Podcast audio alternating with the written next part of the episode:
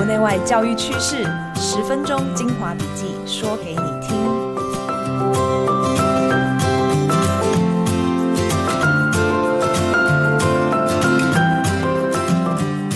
Hello，大家好，欢迎收听二月十九日的翻转教育笔记。我是今天的主持人，亲子天下的资深记者潘乃馨。又迈入新的一学期啦，你任教的学校或你小孩正在读的学校，也在推动双语教育吗？双语教育是总统当选人赖清德二零一七年担任行政院长的时候推动的政策，八年编列了超过一百亿元的预算，而且上路以来一直被不管是家长啊、老师啊、学生都高度关注。光是全国性的教师工会，去年就针对这个议题开了超过五场的记者会。亲子天下最近也透过问卷调查全国二十二县市的教育局处，并发表独家的结果，带大家首次从执行成果的面向来看这个政策。这个调查发现哦，目前全台湾三千三百六十二所公立的国中小当中，其实已经有两千零一十一校都实施双语课程，大概是占总数的六成。等于说，每五所公校就有三所在推双语，这是非常多。在这之中，还有三个县市的教育局处，包括嘉义市、台南市和高雄市，他们的双语涵盖率都已经达到百分之百，就等于是落实校校有双语的成果。那另外有九个县市，还因为这个双语的学校真的太多了，就催生了分级制度。像是把有在做双语的公立学校分成初中高 A、B、C，或是三星、二星、一星级等等。不过，每个县市判断中小学有没有在说双语，还有分级的方式，其实并没有全国一致的标准，这必须要先提。像有十八个县市，等于说几乎是全国了，认定一个学校有没有实施双语的标准是所谓的补助到位，也就是说。如果一个学校有获得中央或是县市政府的双语相关计划补助，那它就是双语学校。那另外有些是从外籍老师来认定，如果一个学校有外籍老师，那他就会被认为是有在做双语的学校。而在分级制度方面，最多县市是按双语的授课时数占比来区隔不同等级的学校。我们以基隆市为例。这个市实施双语时数达总时数的九分之一，就会被列为是 C 类的双语启航学校。那如果时速达到六分之一，就会被列为 B 类的双语远航学校。达到三分之一的话，就会变成是 A 类的双语领航学校。总而言之，每个县市都呈现不同的样貌，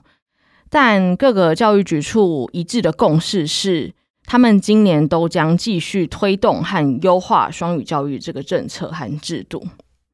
至于今年要往哪些方向去推动双语呢？有些县市希望持续增加学校的数量，尽可能达成这个校校有双语，或至少区区有双语，也就是一个行政区里面至少有一所公立的国中小推动双语。另外啊，随着新冠肺炎的疫情解封。再加上教育部去年推动为期四年的中小学国际教育忠诚发展计划等等的一些背景因素，所以今年从台北市屏东县到离岛的金门县，都不约而同强调要致力结合双语教育与国际教育，让学生在与外国学生交流的过程中，自然又自在的习惯上说英语这件事情。还有一些县市今年的目标是聚焦教师增能，而且他们意识到打团队战比让老师单打独斗更重要、更有效率，所以今年的培训策略就从提供研习变成鼓励校内成立教师社群，让老师们自己透过跨科的共同备课啊、相互支持等等的方式来提升双语教学的品质。刚才提到的这个老师师资。的确是目前双语教育政策面临的最大挑战。亲子天下在这次的调查中也询问各个县市推动双语教育遇到的难题有哪些，将近八成，有百分之七十七认为是本国师资不足。那另外还有大概百分之二十三，他们强调说，第一线老师有反对双语政策的现象，让他们在政策推动上窒碍难行。所以说，如何让够多的在职老师愿意投入双语教学，是迫在眼前而且不分城乡的功课。你呢？你觉得双语教育为何会引发一些老师反弹？下一步又该往哪里走，才能让这个政策越推越顺？这个政策在二零一七年上路的时候，本来预期二零三零年能达成若干目标。这样推算下来，今年刚好是政策走到一半，将从上半场过渡到下半场的关键年，值得在这个时候好好的思考和关注。谈到双语，上个月刚考完，而且二月二十七日即将放榜的大学学测英文作文考题也很有意思，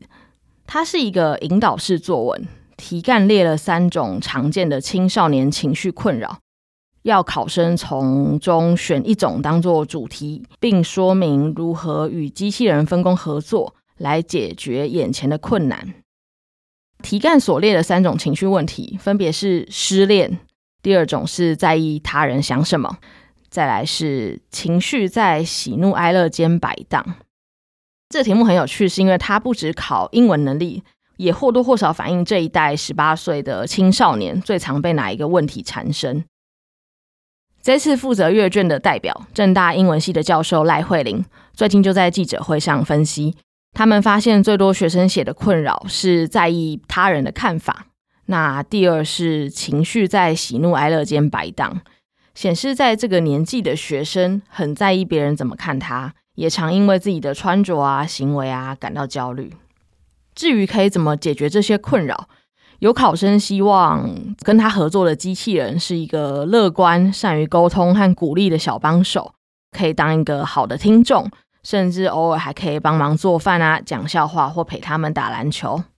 还有考生希望机器人可以提供 AI 大数据，分析他们所见到的每个人有哪些个性和优点、缺点，让他们知道怎么样精准破冰与人互动。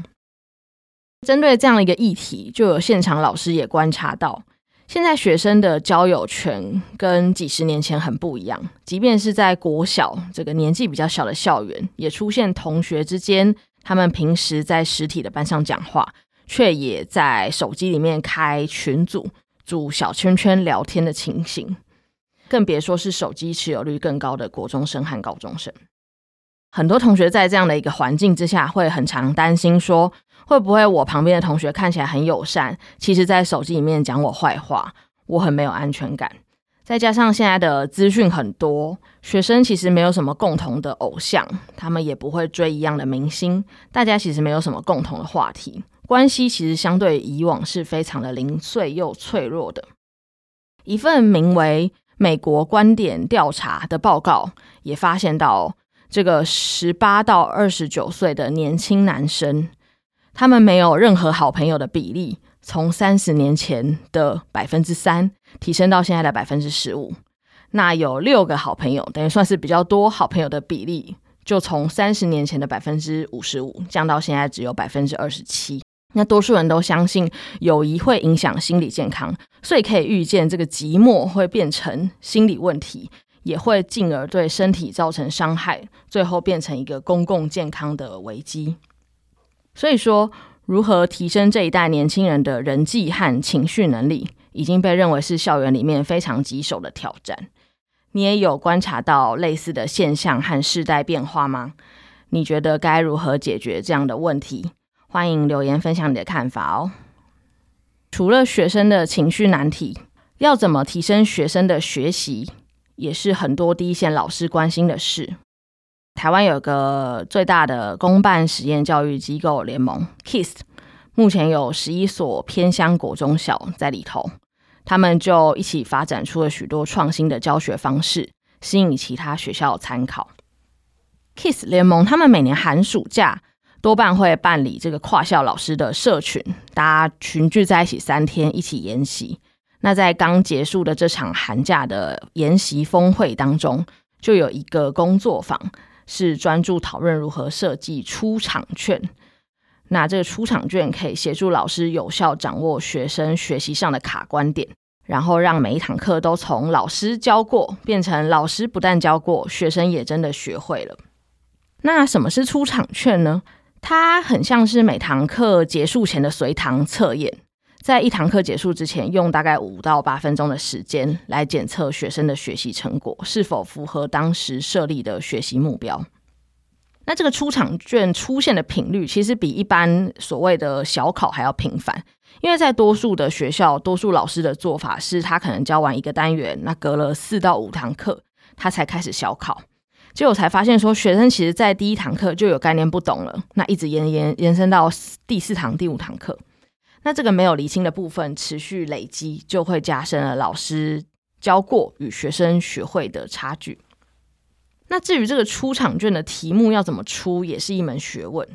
就有一个老师分享，他曾经也想要这个也考，那个也考，但是考试时间很短，考卷也不宜太长。所以他只好在一个题目里面考了两个概念，结果发现学生答错了，但他也搞不懂为何学生答错，所以后来就调整成一个题目只考一个知识点，方便他可以精准掌握学生的学习状况。整体来说，出场卷对老师的教学有两大好处，第一个是能够加快教学和学习的循环，尽早发现学生不懂的地方。第二是能够搜集到出场卷的成果数据，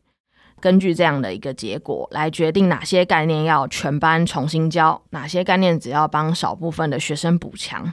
如此就可以让教学更精准，也有助老师未来下一堂课的教学设计和规划。我要把出场卷的详细报道放在节目资讯栏，提供给想要了解更多的听众们参考。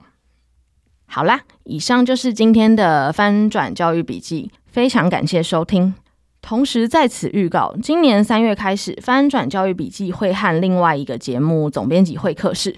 整合成全新的节目《亲师关键字》，固定在每周一更新，提供大家最新最关键的教育教养趋势和新闻。那就邀请你继续支持翻转教育和亲子天下 Podcast。如果你喜欢我们的节目，请在 Apple Podcast 和 Spotify 给我们五星好评。那么今天就到这里，我们下集再见喽。